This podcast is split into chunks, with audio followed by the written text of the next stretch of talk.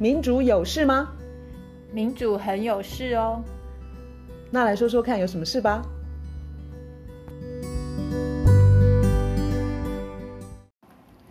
嗨，我是月韶。嗨，我是倩怡。哎，我们节目因为先前谈过早教公投的议题嘛，现在是五月，嗯、那距离公投还有三个多月，三个月。对，你看最近的进展，感觉怎么样？呃，昨天的新闻吧，就说行政院他们推出把那个反正就三接的那个工业港往外再推个四五百公尺。我想问你啊，这个新的方案有说服你去支持三接吗？没有哎、外推对我来说好像那里海象本来就不是很好，本来就有一些安全的问题嘛。嗯、中油好像就是前两年已经有。有工就是作业船在那边搁浅，还是还是好像发生不止一次。那在外推，我完全在安全上面完全没有办法说服我。你这个人怎么这么悲观吗？你这个人怎么这么呃不理性啊？你为什么有新的做法，你都不肯，你都不肯接接受？对呀，政府首长都说他们拿出最大的诚意了，是不是？你可不可以理性？最大的容忍量，是不是？哇，我看了就觉得哇，好沉重啊！哈，这就是。我最后一定要接受的方案吗？可是我们要多花的钱是花很多哎、欸，再增加一百五十亿新台币哎、欸。我我的点呐、啊，我我也没有。你的点不是钱啦，我的点不是钱。我觉得我我相信像我这种，就是就是跟我们前一次谈早教一样，就是说早教它今天的代表的一个意义，嗯。不光是早教本身，不光是早教生态本身，嗯、而是生态。我们在讲生态的时候，我们假如说你要误以为说我们生态可以这样子切割成一个小块，然后把这一小块的生态照顾好，那个叫做尊重生态。我觉得我完全不接受，因为从我我们那时候说小小早教可以燎原的时候，我们最在乎的是。气候变迁这件事，地球生态这件事情，我们的政府是长久以来忽视嘛、漠视，然后完全不去理会。嗯哼，藻礁它对我们的意义来说，是透过这这次早教公投，它有一个比早教本身更大、更大、更巨大的一个责任跟机会在那。还有这一次，不管是经济部长啊，或者是行政院其他的说帖。他们一直提到能源转型这个词，哎，现在已经变成是一个大家朗朗上口的词了。我宁愿在谈这个早教外推的新方案的时候，我们同时要谈能源的转型，有吗？我们我完全没有看到政府对于能源转型有谈比较多的内容。我觉得现在大家都因为因为政府他们的那个宣传跟公关真的很厉害，因为我们刚刚看到一些文章，有些人他说哦，那现在他会支持三阶了。因为呢，能源转型太重要了，所以他会支持三阶。我们谈过，这个是完全错误的能源转型。从我们还是非常年轻的人的时候，就已经知道燃烧化石燃料导致地球暖化、气候变迁，所以化石燃料它就是一个杀手。对，这就是我们化石燃料，它应该在我们现在的社会。它就是要没有角色，没有位置，它应该要趋近于零。可是我我们政府的所谓能源转型非常的奇怪，它把煤转成天然气，它把化石燃料 A 转成化石燃料 B，嗯，然后他说这叫这叫能源转型，这是太糟糕。还有还有，你要不要讲我们今天晚上要去要要要参加的一个线上的一个会议？我们很关注，就是联合国有一个。针对甲烷的报告啦，那甲烷，呃，先前当我们在讲温室气体的时候，甲烷当然也是温室气体的一种，嗯哼。但是当我们在讲排碳的时候，呃，很可能是因为“碳”这个字，所以大部分人都一直想的就是要降低二氧化碳的排放量，没有错。二氧化碳在大气层停留的时间可以到上百年、数百年，嗯。然后甲烷呢，在大气层虽然它会造成臭氧。嗯，是它的时间会比较短，好像是十年，它就是可以散掉。可是它相较于二氧化碳造成的温室气体的效应是八十六倍，就同样的量，甲烷造成温室气体的暖化的效益是呃八十六倍，可是这个八十六倍是用二十年的长度去计算，嗯嗯、所以减甲烷的量，我们可以在十年、二十年之间就看到那个效果。效果但是二氧化碳，因为我其实很难。嘿，有有人在那个三阶或是早教这个问题当中有。有人听到政府去讲甲烷的问题吗？没有，我是完全没有看到，我完全没有看到政府他他有提出来说，天然气是肮脏能源，它的甲烷会让我们完完全全就是对不起我们的后代。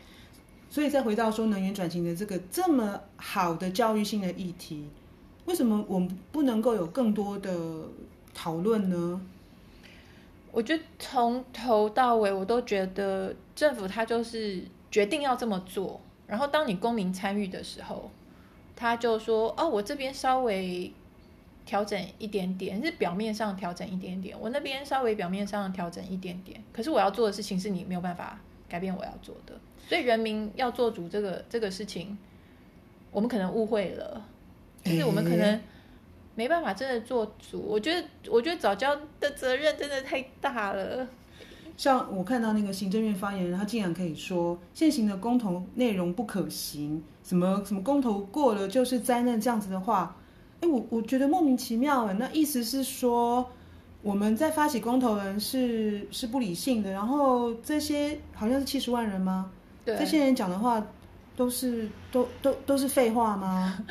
他说的灾难应该是政治上的灾难，但是我们对早教生态造成的灾难，还有我们那么样的漠视气候变迁造成的灾难，我这边想要提一下啦。我觉得其实当我在关注气候变迁的时候，包括生态早教这些，我想要提一个，我们到底是不是在同一条船上？这个问题，嗯哼，就是表面上我们当然都很泛泛的可以讲说，哦，气候变迁就是所有人类的事，大家都在同一条船上。我觉得这个某种程度是是正确的，因为气候变迁一直严重下去，就是不管你是谁都会受到影响。可是我觉得再细更细致一点去看啊，我觉得我们并不是在同一条船上，是因为我们现在在破破坏生态跟气候的时候，那个。反扑回来的力量啊，它打到每个人身上的程度是不一样的。如果你是气候敏感区的人民，嗯、还有你的经济能力是比较差的，他们比较早沦为气候难民，是这样子吗？不但是早沦为气候难民，而且是没有人要收你的。我们现在距离气候难民的距离没有多远，因为其实现在缺水，然后凿井的事情，一直让我想到叙利亚内战之前叙利亚的情况。叙利亚那个时候就是一样啊，凿井，然后本来凿什么几公尺，然后几十公尺，然后几百公尺，然后没有水，嗯、所以他们开始出走，然后到了大城市，然后有了冲突，后来慢慢，嗯嗯、当然还有一些其他原因，慢慢就是累积成内战。我想请大家想一下说，说当台湾的人，我们现在的水缺水的情况，它就是气候变迁，就是漠视气候，呃，地球暖化。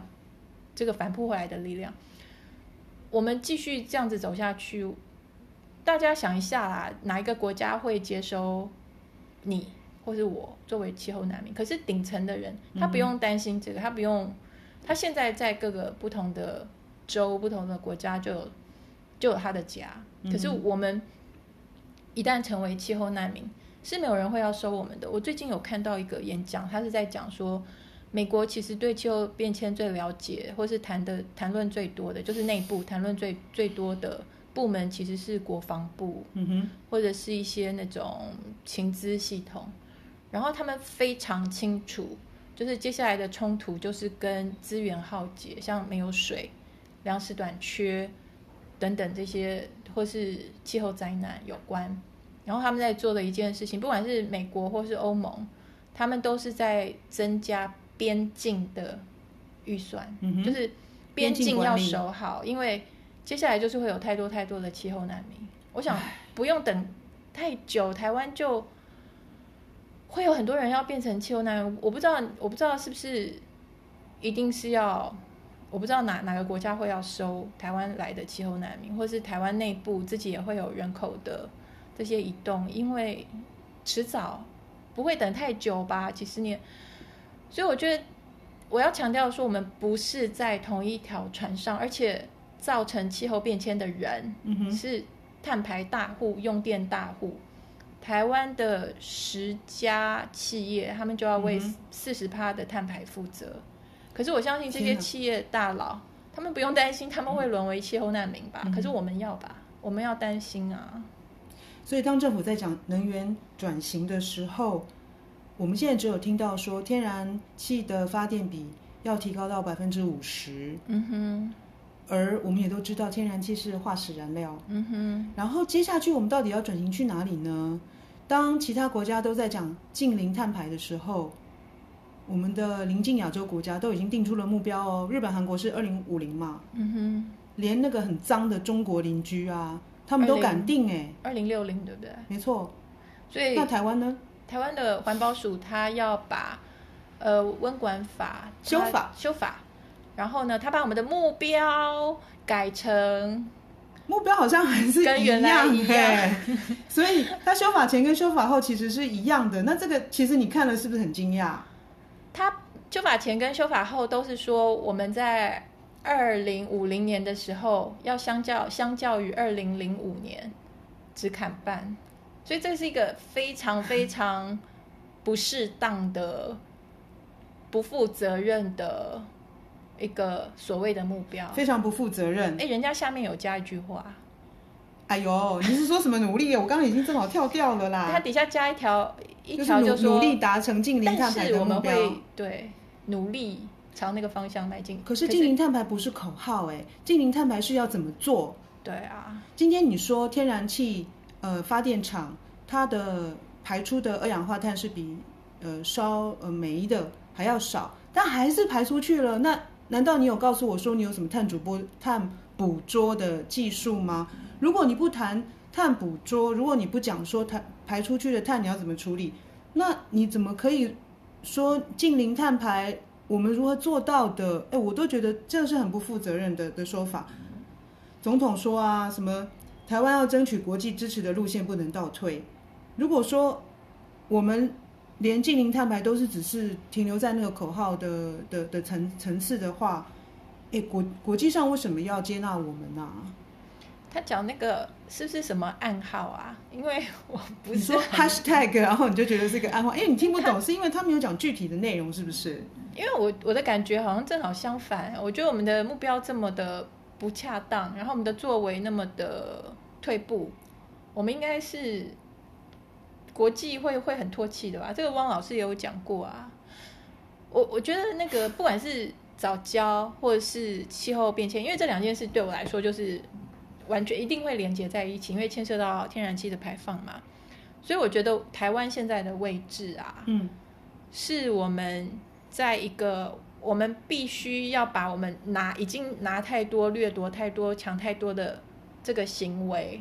要加以约束跟收敛的时候，我们现在是在这个阶段，因为我们的台湾的人均用电量是全世界十一名，我们燃烧化石燃料的人均碳排全世界第十一名，嗯哼，我们是一个末段班坏学生，是拖垮世界的对的重要的角色，所以我们现在要做的事情是把掠夺的拿了不该拿的，是要想办法。约束，然后尽量还回去的阶段。可是我看到政府在三阶跟早教的表现，它事实上是，哎，我还要拿更多，我还要拿更多，我要，我要，我就是还要电啊，我还要需要，我们是吃电怪兽，但是我们就是继续的一直还要更多，还要更多。然后，呃，那叫什么五轨搬运乾坤挪移，那个发电比例什么燃煤燃气在那边，这个完全不是一个，我觉得我们既对不起。后代子孙，我们也对不起我们的祖先。我们觉得我们怎么那么衰啊？我们我们这一代怎么那么这么惨？我们在这么糟糕的情况底下，该做的事情没有办法下定决心好好去做，真是令人叹气。然后我只是在想说，这次透过早教公投的议题，大家顺便想要多谈论跟多了解国家的能源政策以及。能源转型的下一步，可是如果执政政府啊，他们没有这样子开放的态度，而且丢出来的讯息还是不平衡的，那人民会不会从此受挫？说哇哩嘞，我们本来已经集结这么这么高昂的力量，然后推动这样子的公投，可是我们得到的结果其实就是政府的预设立场领导一切。那你你觉得人民接下去可以怎么做吗？我觉得人民接下去可以更清楚的去看到，而且去醒悟说，就是政府跟金金字塔高层他们要的所谓的能源政策的第一号原则，就是最高指导原则，就是千万不要去撼动那个金字塔结构。嗯哼，因为如果说我们今天的需要这么多电，它事实上要去供养的是顶端非常少数的人嘛。我们讲过很多次，那个分配根本就是。完全的不平均，我们的电的需求一直在成长，然后还要更多、更更多、更多，把那个饼做很大，然后从手伸到自然里头去，大自然里头去拿很多不属于我们的，这一切那个分配都没有都没有掉下来分分给大家。我觉得去看政府在能源政策上面为什么那么固执，他为什么不肯敞开心胸去从根去检讨，说我们的用电需求该检讨。他完全不敢碰这一块，他从来都不敢讲总量这一段。你说他被绑架了？也可以说被绑架，也可以说他乐在其中。